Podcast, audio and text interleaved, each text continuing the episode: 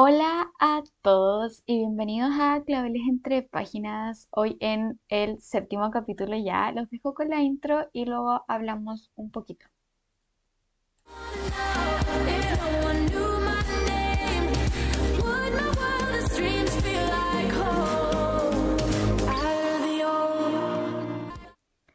Y ya estamos de vuelta luego de la intro usual. Eh, en este momento yo creo que estamos ya en un punto de decir que conocemos la intro y la salida de este podcast. Vamos en el séptimo capítulo. ¿Quién diría que estaríamos aquí un día? Ah, no, pero francamente, nunca pensé que este podcast llegaría a tanta gente, nunca pensé que tuviera tanto apoyo. Ya estamos en el séptimo capítulo, casi cerrando la temporada. Hoy les traigo a una invitada directamente de España. Ella es Alba. No la voy a escribir mucho, voy a dejar que ella se presente dentro del podcast. Ahí la van a poder conocer mucho más y van a poder conocer acerca de su libro, que también es fantástico. Eh, pero nada, decirles que en este momento probablemente yo me encuentre en un lugar bastante lejos de eh, mi hogar y probablemente puedan ver todas las aventuras que estoy viviendo en este momento desde mi Instagram, como siempre, y en mi TikTok, que también voy a estar subiendo muchos videos, eh, para que estén pendientes a mis redes sociales, si quieren conocer un poquito más de Orlando. A Universal me recuerda mucho a Alba por su fanatismo por Harry Potter, obviamente. Eh, quiero que la conozcan un poquito, así que sin decir mucho más, esta vez los voy a dejar de lleno con la entrevista Muchas gracias por estar aquí hoy escuchando. Los dejo con la entrevista. Y bueno, contarles a todos que hoy no me encuentro sola, me encuentro súper, súper bien acompañada. Voy a dejar que ella se presente para que la conozcan mejor, así que Alba. Hola a todos, encantada, soy Alba, soy estudiante de enfermería, pero además soy escritora, autora de Nightmare, el alma de Narnia, en Wattpad. Y bueno, ya que ahora que conocen a Alba, quiero contarles que Alba hace poquito sacó su libro en Wattpad, el cual nos cuenta acerca de este mundo. Está situado en Narnia, pero a la vez no habla de, eh, no es como un spin-off, mira, eso es como una historia aparte, ¿cierto? Sí, exactamente. un poquito acerca de eso.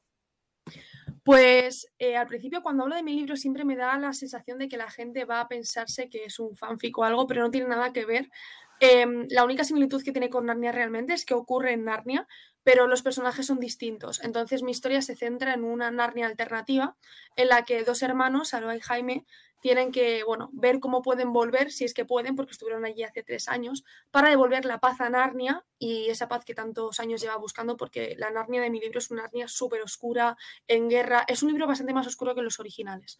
Así que bueno, creo que eso sería así a, a grandes rasgos. Y bueno, quiero que nos cuentes cómo surge esta idea de escribir, también cómo surges en las redes sociales, porque antes de escribir tu libro, surges primero en, en, las redes sociales. Entonces, ¿cómo, ¿cómo surge esto de las redes sociales y luego cómo surge tu libro? Pues a decir verdad, yo llevaba con mi libro bastante más tiempo que con las redes sociales, pero sí es cierto que lo anuncié tiempo después de empezar. Y lo de las redes sociales comenzó con TikTok y fue simplemente por, por un trend que salió con un grupo de música que se llama Wine que me dijeron mis amigas, ay, créate, créate TikTok. Y yo me creé TikTok, pero en principio como usuario no, no tenía pensado crear contenido. Pero bueno, estuve cotillando ahí un tiempo, vi a, una chica que se Irina, bueno, vi un montón de cosillas y dije, joder, pues estaría súper guay que a lo mejor yo también me uniera. Y en cuestión de 10 meses, aquí estoy. No me puedo creer que haya pasado tanto tiempo ya. Y bueno, lo de mi libro, yo siempre he escrito toda mi vida. Em, y este libro fue simplemente por una idea que me obsesioné, porque yo soy mucho obsesionarme con ideas. Y me acuerdo que iba de camino a clase y me obsesioné con una idea y dije, joder, ¿y si la escribo en un libro? Y hasta ahora. Es súper chistoso porque yo también comencé escribiendo así. Comencé con una idea en mi cabeza y dije, hoy no, ya, no puedo parar, no puedo parar, no puedo parar de escribir. Y terminé Total, porque libro. Te, te, quedas obsesionadísima, te quedas obsesionadísima durante un tiempo. A mí me pasa eso. Me quedo pensando la misma idea durante tres meses hasta el final digo, venga, voy a escribirla. Sí, es como ya necesito sacarle de mi cabeza, no puedo sí. así. Total, total.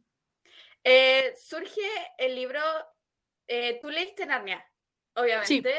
Eh, surge por este fanatismo de crear como una historia que tú digas como, quiero crear algo dentro de este mundo, pero quiero que sea diferente al original. ¿Cómo surge eso? Pues porque me obsesioné con las películas de Narnia. Mira, yo me leí los libros hace muchos años, pero con las películas me acuerdo que antes de empezar el libro, de esto que haces un maratón ahí en tu casa, y yo acabé de ver las películas y me quedé tan triste porque decía, jue, y ya está, no voy a tener más contenido de Narnia. Entonces, a mí Caspian, que es mi personaje favorito, empecé a pensar un montón en él, un montón en posibles escenarios ficticios, y pensé en hacer un fanfic. Pero a mí como que se me quedaba corto. Yo quería, eh, no sé, mis escenarios ficticios iban a otras, no sé, a otros aspectos que la Narnia original nunca habría tocado. Entonces, por eso me planteé escribir esta historia, como para satisfacer mis necesidades como fan, principalmente. Para poder llenar el vacío que dejó Narnia. Sí, totalmente, totalmente. Eh, ya yéndonos como más dentro de lo que te inspira, ¿cómo creas a, a tus personajes? Porque los metes en un mundo que ya obviamente está formado. Entonces, ¿qué te inspira? Porque muchas autoras me dicen, yo escribo eh, como de lo que me gustaría tener, como los amigos que me gustaría tener, o de mis propios amigos. Entonces, ¿cómo te inspiras con respecto a tus personajes? Pues de verdad fue algo muy extraño porque yo siempre, cuando me preguntan esto, yo realmente nunca sé qué responder porque yo sentía que ya les conocía. Era como si estuviera describiendo a, a personas que fueran reales y no tuviera que hacer ningún esfuerzo en crear una personalidad porque para mí ya eran reales. Entonces me pasó sobre todo con Aroa, con la protagonista. Yo recuerdo no tener que plantearme absolutamente nada de su personalidad porque para mí era súper evidente cómo, cómo, tenía que ser. Y también con lo de los amigos, porque en mi, en mi libro la amistad es súper importante, es como uno de los pilares del libro, el, el grupo de amistad. Y creo que eso, como a mí siempre he querido muchísimo a mis amigos y a mis amigas, creo que por eso hice un grupo tan sano y con esas personalidades. Pero a decir verdad, creo que con nadie bueno, sí, con Alaya, un personaje, tuve que pensármelo más, pero con los demás salió solo, es como si él les conociera, no sé. Ah, me pasa a mí recurrente que escribo algo y en mi cabeza iba a pasar de tal manera, pero luego a la hora de plasmarlo, el personaje es tan real dentro de mi cabeza que él toma las decisiones. Entonces, Totalmente. tenía que pasar esto y tú fuiste y tomaste otro camino. Como, ¿Por qué me haces escribir esto? Total, es como que yo misma me sorprendo lo que hacen mis personajes y digo, ay madre mía, ¿por qué toman estas decisiones? Y en verdad lo estoy escribiendo yo, no tiene sentido, pero sí. Pero sí, es como que pasa recurrentemente en la gente que escribe, eh, lo he escuchado bastante, que tus personajes ah, se vuelven como al final como personalidades por separado, entonces tú ya no los controlas, ellos hacen su camino. Y yo, y yo lo sigo también como una lectora más, me pasa. sí. Eh, bueno, parte de la creación de tu libro, cuéntanos cómo fue, cómo fue el proceso de escritura dentro de... ¿Cuánto te demoraste como en escribir el libro? Pues estuve casi dos años, eh, sí, es un año y ocho meses creo que fue al final el, el, el recuento total. Pero la verdad es que fui súper desorganizada, porque yo en un principio no pretendía em, publicarlo en Wattpad ni pretendía mostrarlo, simplemente como lo hacía como fan, pues digo, bueno, pues me pongo a escribir mis cosas y ya. Entonces no planifiqué absolutamente nada, me puse a escribir mis ideas hasta que me acuerdo que llega al capítulo 8 del libro y me di cuenta que se estaba convirtiendo en algo serio, de que estaba empezando a coger una forma muy, vamos, que a mí me estaba gustando mucho. Y ahí fue cuando realmente me replanteé lo de escribirlo y yo empecé a organizarlo como tal a partir de ese capítulo, a partir del 8. Entonces, por eso creo que tardé tanto, porque mm, seguí escribiendo sin organizarme nada, luego las correcciones me demoré un montón porque, claro, tenía que comprobar que todo estuviera atado, el estilo, es un jaleo, o sea, es muchísimo más sencillo bajo mi punto de vista cuando lo tienes todo más controlado, no como yo que fui un absoluto desastre, Bueno, creo que todos al principio escriben como de manera desorganizada. La verdad es que nadie te dice cómo organizarte, nadie te dice claro escribe un libro, hace esto, esto, esto. Entonces es muy complicado a la hora de organizarse. Pero también, ¿cómo sientes como este proceso de escritura? ¿Cómo lo sentiste? ¿Sentiste que creciste a la hora de ir escribiendo el libro? Porque suele pasar que escribe el primer capítulo siendo una persona y termina escribiendo el, último siendo otra persona. Mira, me pasa, yo, es que lo del primer capítulo es súper real. Yo llegué no sé si iba por 40. Y dije, bueno, porque yo es una norma que tengo para escribir, es no leer lo que estoy, lo anterior. Yo solamente escribo, porque es que si no me voy a rayar porque voy a empezar a pensar, mm, haber cambiado esto, debería haber mejorado tal cosa. Entonces me acuerdo de llegar, este por el capítulo 40 o así, mirarme el capítulo 1 y decir, pero esta persona quién es, ¿por qué escribí así? Qué horror, me pareció horrible. Entonces sí, yo creo que, que he crecido una barbaridad y sobre todo el primer libro Obviamente es para los lectores y las lectoras, para que ellos y ellas disfruten, pero sobre todo también creo que ha sido muy, muy útil para mí, porque creo que ha madurado muchísimo, no solo como escritora, sino también como, como persona, vaya. dentro de lo de como este crecimiento del que hablamos, eh, ¿sientes que también creciste como a la hora, por ejemplo, a mí me pasa que ahora veo mis primeros borradores y digo, ¿quién va a entender eso? ¿Quién va a entender ese libro? O sea, no se entiende nada, tiene un montón de faltas. Entonces, también creces como escritora, como, como mm. la persona que dice como, no, esto está mal escrito o tengo que describir esto. Y suele pasar que las descripciones de ya como el mundo es súper difícil para mí, como personalmente. Me suele mm. pasar que escribo descripciones muy cortas y nadie entiende lo que yo estoy viendo. Entonces tengo que volver a reformular, reformular. ¿Te pasó como algún tipo de tranca que tú dijeras como odio hacer esto o no me gusta hacer esto? A mí una, una, tontería, pero las tildes, porque a ver, yo siempre he pensado que tiene muy buena gramática y muy buena ortografía, claro, hasta que te pones a escribir un libro. Y cuando de repente te pones a corregirlo, te das cuenta de que no tienes tanta buena ortografía como piensas. Entonces, por ejemplo, una palabra así que, que me dio mucho la lata, la palabra como, por ejemplo, ¿cómo has llegado hasta aquí? Esa tontería, no sé cuándo poner la cola sin tilde. Y estuve todo el libro poniéndolo súper mal, es una tontería, pero me acuerdo que, que esas son las cosas que he aprendido.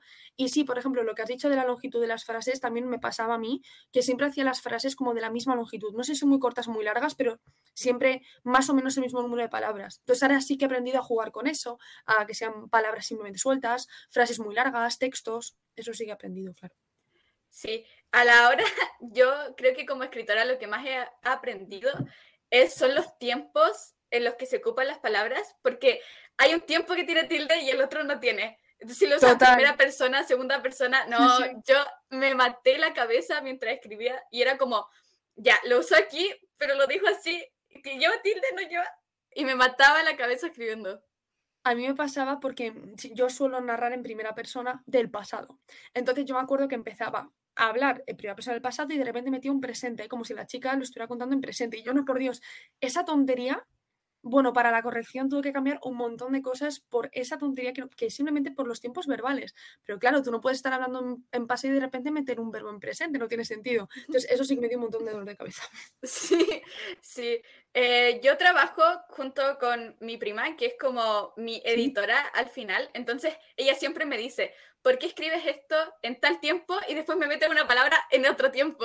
Es que no sé, yo, también lo hago, sí, sí, yo también lo hago, no sé por qué lo hacemos, pero lo hacemos.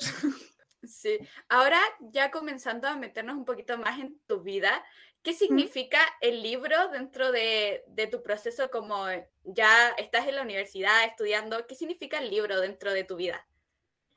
Joder, pues ya no solo es el primer libro, la escritura para mí es ahora mismo lo más importante, me atrevería a decir. Yo recuerdo, es súper, súper típico, pero cuando tengo un mal día, cuando, bueno, me duele la cabeza, me encuentro mal, es que pase lo que me pase, me acuerdo que durante todo este tiempo siempre recurría a mi libro. Era mi vía de escape totalmente y a día de hoy sobre todo estoy súper orgullosa de haberlo empezado porque, a ver, yo toda mi vida he escrito, la verdad, y siempre he escrito relatos cortos y esas cosillas, pero nunca había sentido nada como lo que he sentido con, el, con este libro. Entonces, para mí eso ha sido, vamos, importantísimo en mi vida. Además, em, creo que al conocerme como escritora también me he conocido como persona. Me he dado cuenta de lo importante que es para mí la escritura, que no lo tenía para nada tan asumido, no sabía que, me gustaba tanto. O sea, sabía, a ver, yo escribía mis cositas y mis relatos, pero decía, bueno, hasta aquí. No sabía que me podía hacer tan feliz, que me podía llenar tantísimo. Entonces, para mí eso el libro ha sido, mm, no sé. Es que para mí ahora mismo mi libro es como, como mi hijo, o sea, no bebé. Te lo juro, cuando lo Casi que lo. Que sí, que sí, totalmente. Dentro de lo que fue como este proceso de escritura, tu libro, eh, juega un rol importante ahora como lo que es la escritura para ti, como nos cuentas. Eh, ¿Cómo es el proceso en el cual estás estudiando enfermería y estás escribiendo un libro? ¿Cómo fue ese proceso?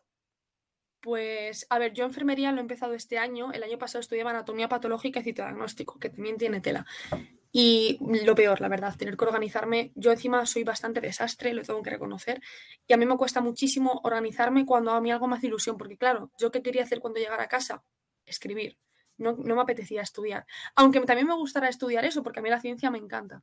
Entonces, mm, lo que he aprendido es como a estar a lo que estoy. Es decir, si me pongo a estudiar, tengo que estar esas dos horas estudiando y luego ya cuando acabe me tiro cinco escribiendo si quiero y si me da tiempo. Pero intentar como que mi mente no se vaya al libro cuando no debería. Pero vamos, siéndote sincera, es lo que peor llevo. A día de hoy me pasa igual. Sí, como que una vez se siente y dice, ya, tengo que hacer esto, pero mi mente está como, en este capítulo va a pasar esto, va a pasar esto. Es que mi mente estaba en Narnia, literalmente, claro. Vivías en Narnia. ¿Y cómo surge la idea de escribir en Wattpad? Porque puedes haber escrito y haber como subido el relato a diferentes plataformas. Y obviamente Wattpad en este momento es como la más conocida, pero también existía la posibilidad de mandar tu libro a alguna editorial. Entonces, ¿cómo surge la idea de llevarlo a Wattpad? Pues el problema residió principalmente en el tema de que tuviera mi libro la palabra Narnia. Eh, yo me empecé a informar con el tema del copyright y todo eso, joder, y a mí, bueno, es que me replanteé, una de mis opciones fue em, cambiar la palabra Narnia por otra palabra porque habría sido perfectamente publicable, pienso yo desde mi punto de vista, enviarlo y a ver si así mm, puede ser publicado en editorial porque evidentemente me gusta, me hubiera gustado más tenerlo en físico en librerías. Pero claro, yo Joder, es que a mí lo que me hacía ilusión de mi libro era que tuviera la palabra Narnia, era que ocurriera en Narnia. Entonces estuve barajando opciones, como por ejemplo la autopublicación, pero claro, con la autopublicación en Amazon también me meto en un, en un vacío legal importante. Entonces pensé que la forma más segura de hacerlo por ahora era Wattpad. Em, y también, joder, me dio muchísima rabia porque yo quería publicarlo en físico y que mis lectores pudieran tenerlo así. Pero he pensado, bueno, mira, es mi primer libro. Wattpad es una plataforma maravillosa. Si lo que quiero es que lo lean, ahí lo van a leer, si tengo suerte y, ya está. Tu libro ha eh, tenido súper buen alcance, ha estado súper, súper visto en todas las plataformas. Y la verdad es que yo lo he visto en todos lados, si te soy sincera, lo he visto muchísimo. Ay, qué bien. ¿Cómo afrontas tú esto? ¿Cómo afrontas que el libro haya salido hace súper poco y tenga un montón de visitas? ¿Cómo, cómo, lo, cómo lo llevas? Pues lo llevo que no me lo puedo creer, de verdad. O sea, sé que suena súper típico de estoy en shock, pero de verdad que a día de hoy estoy en shock. Sobre todo por el hecho de que la gente lo lea. O sea, es absurdo porque, claro, evidentemente si escribo un libro la gente lo va a leer, pero, pero que alguien haya leído lo que yo he escrito es que me parece súper fuerte. Entonces lo llevo, que no, yo creo que ni, como no me entero, como estoy como en una nube, como que no lo he asimilado a día de hoy. Y me pasa que cuando chicas majísimas me escriben, oye Alba, me ha acabado tu libro, me dicen unas cosas preciosas con las que yo lloro, que, que me quedo en shock y digo, madre mía, que alguien ha leído mi libro. O sea, que alguien ha leído lo que ha salido de mi cabeza. No sé, me parece como algo tan íntimo mi libro y se lo han leído. No sé, me parece fuertísimo. No puedo creer que, que tenga tanto apoyo. O sea, a día de hoy sigo sin comprender por qué. Me encanta mi libro, pero, joder. A mí me pasa que yo me replanteo la idea si se leyeron mi libro o se leyeron otra cosa. Como que Total. Era mi libro, seguro. se lo han leído y no se lo han leído porque les caigo bien y ya está. No, no se lo han leído. Confío. A, lo mejor, a lo mejor la plataforma te llevó otro libro como que no era el mío. Claro, claro, es que yo, madre mía, es que es muy fuerte, es muy fuerte. Yo hablo con otras escritoras y, y joder, menos mal que comprenden mi, mi, sentimiento, porque es que me parece surrealista que alguien se haya leído mi libro y que le guste. O sea, que me diga, Alba, me ha gustado, porque claro, para que te guste un libro, a mí me parece algo súper personal. Yo, la verdad, soy de la idea de que un buen libro impacta de la manera en la que sea. Un buen libro, mientras cause algo bueno o algo malo, mientras cause algo, es como un buen libro. y me parece que ese es como el fin de un libro. Entonces me parece que aunque a alguien no le guste o le guste, siento que cumplí mi fin de que la persona lo leyó y le causa algo. Total, totalmente. Porque si no te hace sentir nada, eso es que ha sido un libro, pues, regular, por decirlo así. Sí. Y ya yéndonos como más en lo personal, si nos puedes contar un poquito de tu vida, de cómo, eh, cómo sobrellevas las redes sociales en tu vida, cómo has manejado esto como de ser influencer y estar como dentro de la vida normal, por así decirlo. Pues yo me di cuenta de los seguidores que tenía hace un mes realmente, con la feria del libro, te lo juro. Porque claro, quieras o no, yo creo que nos pasa muchos los que empezamos en redes sociales, que, joder, tú subes tus vídeos, los grabas, la gente 100.000 seguidores, pero vale, 100.000, no sé, que parecen usuarios, no parecen personas. Entonces, te dan like, te comentan y ya está. El impacto fue cuando llegó a la feria del libro y yo vi que la gente me, se quería hacer fotos conmigo. Yo ahí dije, pero, ¿por qué siguen hacer fotos conmigo? Y en verano también me paró alguna chica, como que ahí fue, de, de repente fui consciente de que estaba teniendo un impacto en las redes sociales. Entonces, la verdad es que yo, lo llevo, no sé, normal, mi vida diaria no ha cambiado, salvo obviamente en, mi, en mi, ocio y, y, también en mi círculo de amigas, mis, mis amigas de siempre siguen, siguen, siendo las mismas. Por ejemplo, tengo amigas ya más de TikTok y tal también, pero mi día a día sigue siendo el mismo. Pero ahora soy consciente del impacto en redes sociales que, que, he tenido, bueno, yo y otras muchísimas personas. Pero, pero vamos, que me di cuenta hace un mes, te lo juro. Que me acuerdo que lo hablé con una amiga y le dije, madre mía, no era consciente yo de los seguidores que tenía. Es que al final uno lo que eh, ve en redes sociales es como sí. el número que te sale. Y no es, que la, sí, sí, no es que la gente sea un número, pero me refiero a que tú solo ves el número Justo. y no lo, no, no lo dimensionas. Que te sigan 100 personas, uno dice 100 personas, wow. Pero si tienes 100 personas delante de ti, es un montón. Es muchísima gente. Sí, sí, Entonces, y claro, a ti te, como que te dicen, me decían cosas bonitas, súper majas, y yo decía, ay, muchas gracias, no sé, yo respondía, pero como que no tiene interiorizado el hecho de que eran personas y de que me seguían a mí. Entonces, claro, cuando de repente me topé con un montón de gente en persona, ya ahí dije, pues va a ser que esto va en serio. Para, soy yo. Literal, ¿me estás viendo a mí? total, total.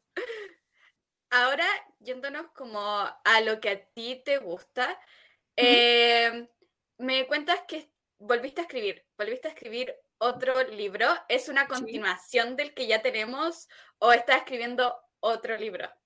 Es un libro totalmente dis distinto, con, es de fantasía y es un mundo totalmente diferente a Narnia. Y bueno, yo voy con intención, los escribo con la intención de que vaya editorial. Vamos, al menos es lo que a mí me haría feliz. O mínimo autopublicación. Así que, así que sí, estoy escribiendo, estoy escribiendo. Estamos apuntando alto. Me gusta eso, me gusta eso. Buah, yo lo he pensado, digo, mira, si vamos a soñar, soñamos alto, si no, no lo hacemos. Sí, sí, la verdad. Eh, entonces, como que tenemos esta visión. ¿Cómo ha sido este nuevo proceso de escritura ahora ya teniendo como base el primer libro? Pues, a ver, a decir verdad, llevo súper poco escrito. Llevo unas 60 páginas, no me equivoco. Eh, pero está siendo distinto porque me estoy organizando mejor y como que ya conozco cómo funciona mi cerebro, en qué horas mmm, voy, escribo mejor y en qué horas escribo peor. Eh, ya conozco qué tipos de personajes se me da escribir bien y qué otros tipos de personajes a lo mejor me cuestan un poquito más. Entonces me lo, me lo estoy dando también como un reto. O sea, creo que el tema que he elegido es un tema ambicioso, entonces lo estoy intentando tratar como, como tal. Simplemente en función eh, a todos los aprendizajes que he tenido con el anterior libro, estoy intentando como explotarme un poco más en este segundo. Eh, yendo a la escritura del segundo libro, ¿te costó quitarte la idea del primer libro, de tus personajes, de todas estas personas que tú escribiste? Porque es difícil escribir nuevos personajes, entonces yo creo que de todas maneras estaba como la sombra del primer personaje que te decía como, escríbeme, escríbeme. Una barbaridad, de verdad. Es que te lo prometo, no te puedes ni imaginar lo que me ha costado quitarme de la cabeza mis personajes, bueno, los del anterior libro. Porque yo estaba escribiendo y estaba pensando, ay, pues ahora Frederick diría tal cosa. Alba, no, por Dios, eso es otro libro. Porque como antes te decía, para mí son personas, entonces en mi cabeza son mis amigos y, y, están en Narnia tranquilamente juntos. Entonces, claro, cuando me pongo a escribir este segundo libro, me encuentro con que tengo dependencia emocional de personajes ficticios, claro. Pero bueno, al final lo he conseguido. Sigo pensando en ellos, pero creo, creo que lo he conseguido. Conseguimos superar este primer amor, como algo así. Madre mía, ya ves, enamoradísima. Ahora eh, que escribe este segundo libro, eh, a la hora de escribir, ¿sientes que mejoraste con respecto al primer libro? Jo, muchísimo. Y está mal que yo lo diga, pero, pero yo me noto al menos muchísimo más segura frente al papel en blanco, porque parece que no, pero enfrentarse a una página en blanco es complicado. Y más cuando estás empezando un libro. No sé si a ti, te habrá pasado, pero empezar a escribir es como una, no sé, una locura. Entonces sí, me noto mucho más segura. Eh, noto que controlo más tal vez, bueno, evidentemente más vocabulario por haber escrito, pero noto más que controlo más las situaciones, eh, como que sé cómo contarla desde diferentes perspectivas. Entonces yo, yo al menos me siento muchísimo más segura, la verdad. Yo cuando me enfrento a la página en blanco, mi libro yo lo estoy escribiendo como semanalmente, entonces ¿Sí? se, salen capítulos semanales. Entonces todas las semanas me enfrento a una página en blanco y es como, ya, yo puedo, me voy a sentar y voy a... No.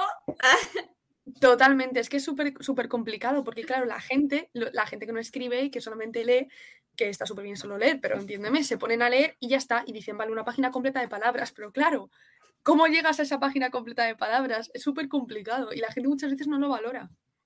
No, muchas veces hasta la gente yo no sé si yo seré loca, pero cuando yo leo, yo no leo palabras. Yo me imagino un mundo, una serie. Me y pasa. Es que hay gente que lee Sí, sí. palabras y yo, ¿cómo lees palabras? Total. Es como que pienso en un personaje que me gusta mucho y digo, este personaje no es más que un cúmulo de palabras. O sea, me parece fuertísimo, de verdad. En serio, ¿Cómo me con enamoré? Literal, ¿cómo ha acabado así? Con palabras. Sí. Em, ya como adentrándonos en esto de la escritura, ¿Mm? a la hora de eh, como entrar a tu segundo libro, Sí, tú eres escritora de fantasía. sí. Por lo que yo también escribo fantasía, pero yo tengo el problema de que yo no leo fantasía. Yo leo puro pasa. romance. Ah, Entonces, como que me cuesta adentrarme en el mundo de fantasía porque yo leo puro romance. Entonces, no sé si a ti te pasaba como lo mismo. Yo es que me pasa lo contrario. Yo no soy capaz de leer otra cosa que no sea fantasía y mis amigas siempre se ríen un montón porque dicen, Alba, por Dios, lee otra cosa. No puedo, es que no puedo, es que los elfos me llaman y los vampiros me llaman. Entonces, eh, siempre leo fantasía. Entonces, en ese sentido, sí es verdad que he tenido muy fácil el buscar inspiración en otros libros. No, hace poquito también entrevisté a otra niña y ella es escritora de romance y me cuenta que solo lee fantasía. Se no sabe cómo termina escribiendo romance.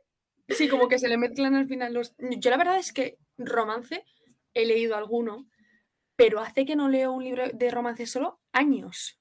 O sea, una barbaridad. Ahora con todo esto de Book Talk salieron muchos libros y muchas Sí. recomendaciones. Yo tengo que ser sincera, leo las recomendaciones y a veces caen justo como en lo que me gusta, pero a veces están como súper lejos de lo que me contaron y es como, ¿por qué leí este libro? Mira, me ha pasado con un montonazo de libros que me he empezado a leer y digo, no entiendo por qué tantísima gente le gusta este libro, pero bueno, si está tan recomendado, digo yo, será por algo, me lo empiezo. Negativo. Es que a mí solo, solo el romance no me llena. Yo necesito fantasía. Yo necesito vivir ese mundo y Total, donde- en otro mundo, por favor, en este mundo no. en este mundo no, no me alcanza. no La me carne. Eh, como me cuentas que lees mucha fantasía, ¿tienes como alguna escritora referente, como alguien que tú digas como yo quiero escribir como ella? O mi, como mi, lo que yo escribo es como, tiene un estilo parecido al de ella. Pues, de hecho, la he conocido recientemente, hace un mes concretamente, pero Tracy Wolf, la autora de Anhelo, Furia y Ansia, de la serie Grave, mira, estoy, bueno, no solo estoy obsesionada con los libros, que ese es otro tema, sino ella como escritora, ay, mi perra está ladrando, perdón, que No mm, te preocupes.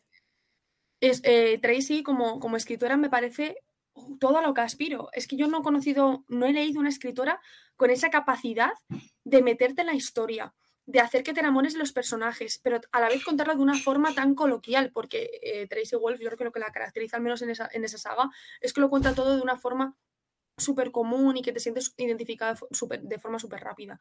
Entonces, Tracy Wolf, sin duda, uno de mis referentes. Luego, por otra parte, por ejemplo, J.K. Rowling, evidentemente, por Harry Potter, pero creo que su estilo dista bastante del mío. Y otra persona con la que sí me puedo identificar es tal vez con Sarah J. Maas, por Trono de Cristal, porque me siento muy identificada, bueno, y ella me ha inspirado. Las escenas de acción, me encantó cómo las es- describe ella en Trono de Cristal, entonces, pues... Las escenas de acción. Esa es la palabra clave dentro del libro de fantasía.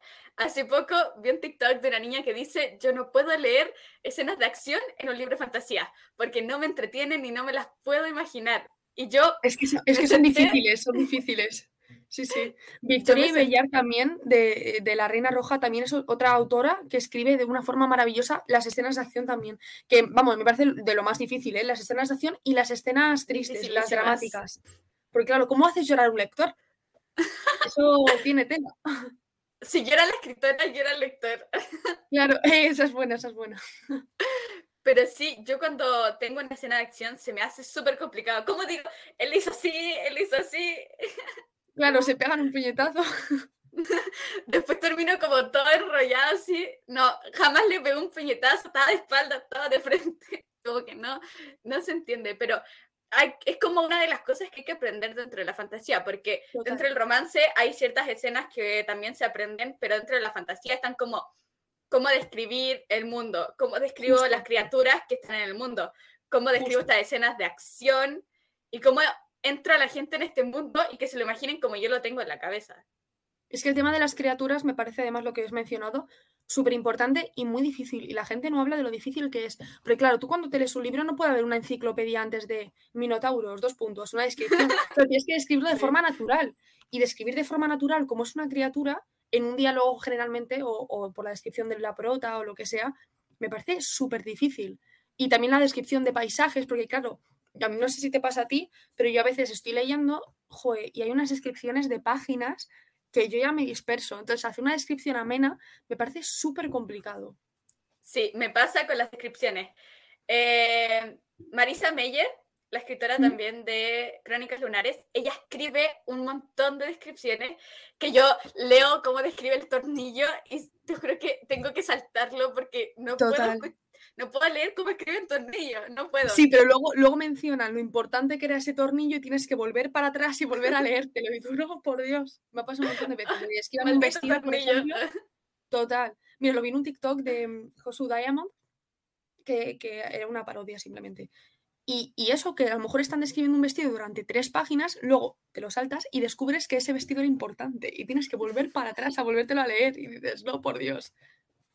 Sí, me pasaba que escribí una descripción y yo decía, ¿cómo alguien en la vida real va a decir toda esta descripción? ¿Cómo alguien va a explicar esto? O sea, eso jamás pasaría. Entonces me pasa con los diálogos que yo los tengo que hablar porque si no, siento que no son reales. Siento que alguien jamás diría eso. Y eso también es muy complicado.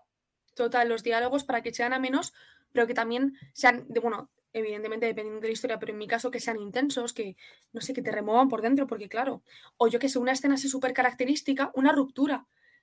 Parece una tontería, pero una ruptura de pareja en un libro, claro, en la vida real te tiras discutiendo cinco horas, pero luego en el libro, en tres frases generalmente ya está fuera, y, me parece eso súper difícil también. Aburra al lector con 10 páginas de pelea. Entonces tengo que reducirla a dos. ¿Cómo reduzco toda esta pelea a dos? A mí es que encima me encanta generalmente los libros que tienen más acción que descripción. Si se tiran a lo mejor pegándose tres capítulos, me los leo los tres capítulos. Si son tres capítulos describiendo una pared de un castillo, mmm, desconecto. Ojalá se estén golpeando todo el libro. Todo el libro y yo leyéndolo entero. Ahora ya pasando como a tu proceso de escritura.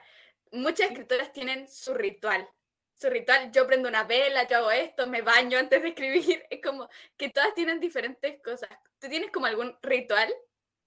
Pues diría, o sea, eh, de primeras he pensado no, pero la realidad es que soy súper magnética con eso. Dependiendo de dónde escribas, si escribo en mi casa, bueno, evidentemente ropa cómoda, yo si no, no puedo escribir. Me pongo velas, que parece que voy a hacer un ritual porque me encantan las velas. Me pongo, generalmente es de noche, eh, oscuras con mis lucecitas en la ventana, que tengo como unas, una hilo de esos de lucecillas.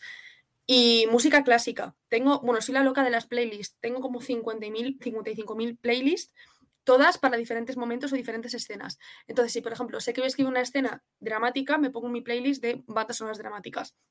Eso sería así como lo principal. Y luego, para escribir fuera de casa, que también me encanta, siempre voy a la misma cafetería. Eso es así lo único. No soy capaz de escribir en otra. Como típica escena de película, escribiendo en una cafetería. Madre mía, pero ya ha llegado, se, ha convertido en algo serio, ¿eh? Con lo de que no puedo escribir en otra cafetería. Al principio era como, bueno, voy a venir aquí. Voy a venir aquí, que yo no soy capaz de ir a otra, pero bueno. ya te conocen en la cafetería, sí. Hola, Alba. No, no, en serio me conocen, sí, sí. Y es como, bueno, Alba, otra vez aquí. Sí, hola. pues sí, tenía que escribir. Tengo que seguir. Ahora, yendo como a lo que va a ser la escritura desde este momento en tu vida, ¿Cómo lo vas a eh, juntar con tu vida profesional? Porque vas, estudias enfermería, pero por lo que sé, enfermería no es la carrera a la que estás aspirando. Justo, eh, yo quiero ser médico y en principio el año que viene creo que ya he conseguido la nota suficiente porque no sé, en España va por nota y bueno, no sé cómo irá allí en Latinoamérica. Pero bueno, aquí en España. Por notas. Sí. Pues es que una chica me dijo ayer que en Latinoamérica iba, no iba por nota y me quedé flipando. Pero, pero sí, tengo, creo que tengo ya la nota suficiente. Em, entonces, sinceramente no lo sé.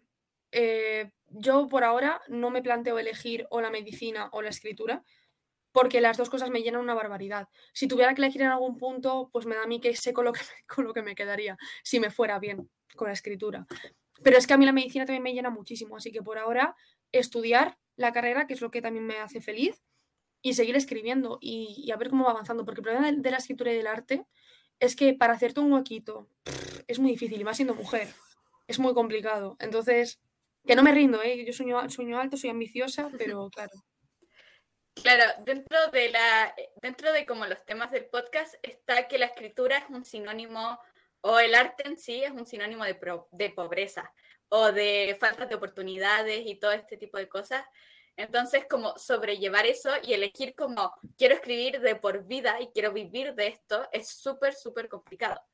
Entonces, casi siempre toda la gente que escribe o se dedica al arte lo hace como un hobby o más como algo que hago en mi tiempo libre y tengo mi trabajo fijo porque si no, no puedo vivir. Entonces, eh, hablando como de eso, igual es súper complicado el tema del arte.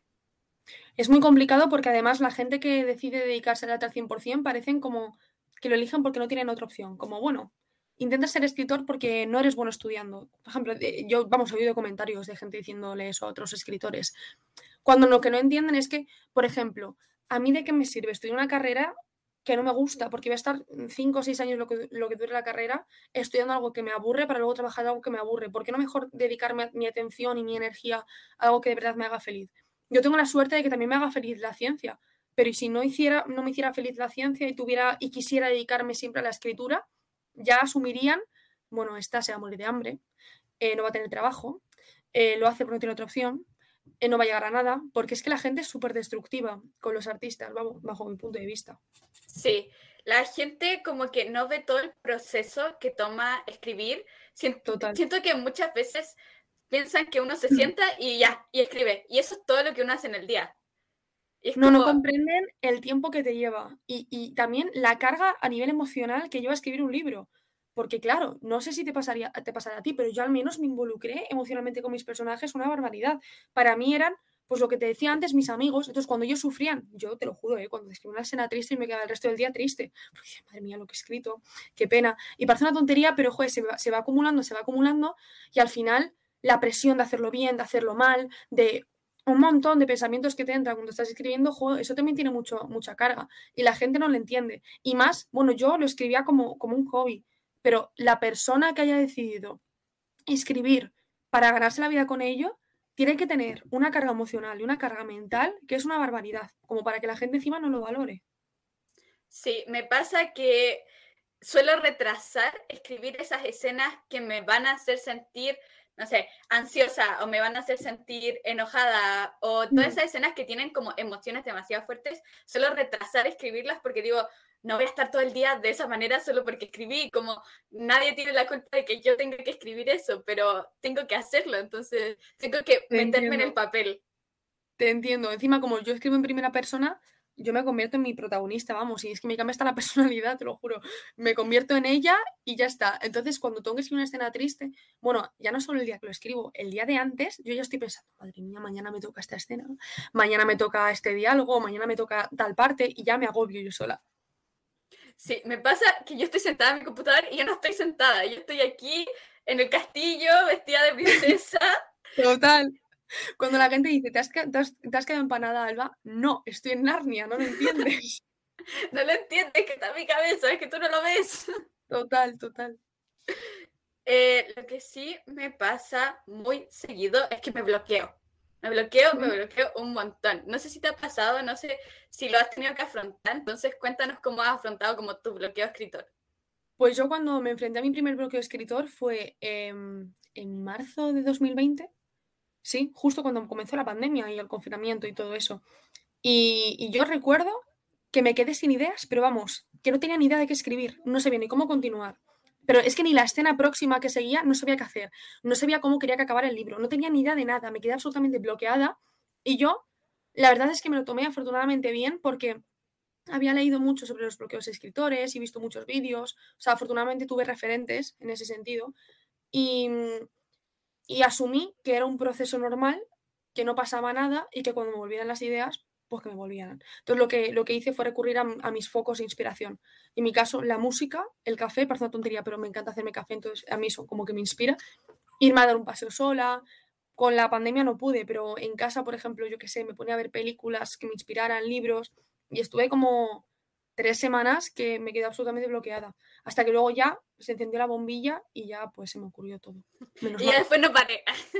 y ya después seguido. No, pero sí que tuve algún bloqueo más. A, lo mejor de días, pero uff, yo encima me acuerdo que con los bloqueos de días me agobiaba más. Pero claro, yo creo que no es lo mismo agobiarte al principio, quedarte bloqueada en el segundo capítulo, a quedarte bloqueada en medio del nudo del libro. Porque no sé, menos me parece. Claro, justo que estás en un punto súper importante de la historia y de la trama y te quedas bloqueada. ¿Y qué cuentas?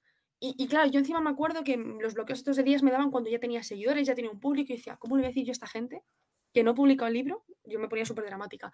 Porque, porque me quedado bloqueada dos días y me, lo pasaba súper mal. O sea, lo pasé casi peor con los de dos, tres días que con el del mes. Con lo del café me dio mucha risa porque hace poquito me llegó mi maquinita, esa que se bate. bueno, eso es el mejor rato de mi vida haciendo café todo el día. Yo, ¿quiero un café? ¿Quiero café? Es que el café es mi, vamos, mi vida entera, te lo juro. Me relaja un montón. Entonces ahora como que encontré como, ya, antes de escribir me voy a relajar, me voy a hacer un café y ya después me puedo sentar y voy a decir como, ya, estoy relajada. Vamos, que se puede. Vamos a ese bloqueo lector, o sea, escritor, que, que, que acabe ya, por Dios, porque es horrible. Sí, yo suelo desbloquearme escuchando música, como que me tengo que sentar y tengo que decir como, voy a cerrar los ojos y tengo que meterme en la escena. Eso también lo hago yo a menudo. Además es que me encanta imaginarme escenarios ficticios. De hecho, muchas de las cosas que pasan en mi libro, en el primero y también van a pasar en el segundo, vienen porque a lo mejor voy por la calle escuchando una banda sonora y se me ocurre algo y digo, ay, ¿y si a alguien le pasara esto? Pero a lo mejor es algo que ajeno a la historia. Pero yo ya me replanteo cómo meter ese escenario ficticio en mi historia. Entonces así surge, básicamente. Vamos, yo funciono mis amigos me dicen muy seguido que yo vivo en las nubes, porque a veces están hablando y yo me desconecto. Entonces, como que me preguntan de qué hablábamos y era yo, ay, no estábamos en escenario ficticio. Encima llega un punto en el que se me acaba la energía social estando con gente y digo, buf, tengo que irme a escribir, tengo ideas. Entonces ya me quedo así como mirando un punto fijo y, y me voy. Vamos, menos mal que me entienden. Sí, no puedo estar como muchos días seguidos viendo gente como, ay, tengo que escribir. Déjenme. Me pasa, me pasa, total. Sí. Y ya como para ir cerrando esta súper, súper entrevista, cuéntanos qué tú le dirías a alguien que está recién comenzando a escribir. ¿Qué consejos le darías? Buf, le diría sobre todo que se va a enfrentar a la experiencia más bonita de su vida, bajo mi punto de vista, pero también una de las más duras y que si hay algo que no puede fallar es confianza en sí mismo, que se va a encontrar, a mí me ha pasado, con gente mala, gente que le intente destruir, gente que, mm, pues que, básicamente no, no, no, le entienda y no, no comprenda su amor por el arte ni por la escritura. Entonces, solo necesita contar con una cosa, con el sueño, que eso ya lo tiene si quiere escribir un libro, y con la confianza en sí mismo, que es a mí lo que afortunadamente nunca me faltó, así que por eso mm, he publicado el libro. Y también que, mm, bueno, es que muchas veces me preguntan, y que tiene relación con esta pregunta, obviamente, eh, ¿cómo saben qué idea escribir? Porque tienen muchas ideas y no saben cuál elegir. Entonces yo creo que cuando tengan la idea que escribir, lo van a saber. Es que se, te remueve el estómago, te quedas obsesionado con esa idea durante días. Entonces, cuando tengan esa idea y quieran escribir, que simplemente lo hagan, es que es súper típico, pero que se pongan delante del papel, que se enfrenten al proceso porque es precioso. Que hagan al final como clic con su historia. Justo, justo, justo. A mí, vamos, a mí me ha pasado, yo tengo muchas ideas, afortunadamente, pero cuando tengo la idea, la idea para poder escribirla, es que todo mi cuerpo lo sabe, me pongo hasta nerviosa, digo, Dios mío, se me ha ocurrido la idea para mi siguiente libro y me la apunto porque va a ser la idea para el siguiente libro. Ya para ir cerrando, quiero darte las gracias por abrirnos eh, tu, tu vida, tu espacio, por abrirnos a tu libro. Muchas gracias por ser partícipe de Claveles entre páginas. Así que no sé si tú tienes algunas palabras de cierre. Pues que muchísimas gracias de verdad a ti por ser tan maravillosa y hacer esta entrevista tan chula. Me ha encantado. Hemos hecho preguntas súper divertidas y he estado comodísima, de verdad, ha sido súper guay. También gracias por crear una plataforma así para dar visibilidad a, a mujeres escritoras y, y, a todas esas mm, y que todas esas personas que sueñan con escribir un libro que puedan tener pues unas voces que escuchar cuando no sepan qué hacer, así que me parece maravilloso, de verdad, que me ha encantado. ¿Cómo nos fue luego de esa entrevista? Supongo que con la espléndida que es Alba, obviamente se vieron conquistados por su carisma y su entrega, obviamente, a la literatura que es eh, simplemente maravillosa. Yo eh, me volví completamente fan de Alba dentro de la grabación de ese podcast. Ahora que eh, hago retrospectiva, les dije que me siguieran en mi Instagram para ver mis aventuras, pero no les dije cuál era mi Instagram. Me llamo Anaís Ritz con doble S en la última, como Anaís Lee. Creí que era apropiado para el tipo de contenido que hacía, que hago, no hacía. Eh, y bueno, si quieren seguirme en mis otras plataformas, que también son TikTok, eh, aquí en Spotify, en Instagram y bueno, Wattpad, eh, con mi libro de sinestesia y todo lo demás. Tienen el link a todas mis redes sociales aquí en Spotify en la descripción. Y bueno, si quieren escuchar más acerca de personajes dentro de la literatura, como lo son todas estas espléndidas mujeres que tuve el placer de entrevistar para este podcast, pueden escuchar del capítulo 1 al 6, eh, que ya están disponibles, aparte de este, obviamente con Alba. Em, y sí, todas esas chicas a las que tuve el placer de entrevistar son magníficas. Tuve el placer de entrevistar escritoras, ilustradoras, eh, booktokers, y todas tienen tanto en común y a la vez tanto de diferencia. Todas son un mundo completo el que puedes escuchar en la entrevista y a todas yo les agradezco su participación dentro de este proyecto. Y también les agradezco el poder abrirse a un espacio que yo entiendo es un poco diferente y un poco más íntimo de lo común. Así que les doy completamente las gracias por confiar en mi trabajo. Eh, obviamente, si quieres quedarte como oyente de este podcast, puedes escucharlo. Estamos terminando la temporada ya. eh, el 15 estamos cerrando con el último capítulo, capítulo número 8, 15 de diciembre. Pero obviamente eso no significa que es el fin de este podcast. Eh, ya estamos preparando la segunda temporada, la cual se viene los primeros días de enero o posiblemente a mitades de enero. Dejémoslo un poquito más realista. Y se vienen con unos invitados asombrosos. Tengo una lista completa de gente a la que quiero traer. Quiero traer muchos más mundos por recorrer, mucho más diversidad. Quiero, quiero traer un montón de gente, así que voy a intentar eh, tocar todas las puertas posibles y traerles a muchos, muchos personajes dentro de la literatura. Y, nada, decirles que si quieren quedarse como oyente, eh, estaría muy agradecida de poder tenerlos y muy, muy feliz de recibirlos con los brazos abiertos aquí en Claveles entre páginas. Así que, sin nada más que contar, los dejo con la salida. Nos vemos prontamente y como siempre digo en todos mis posts de Wattpad, se despide una autora que sueña demasiado. Nos vemos. Bye bye. This is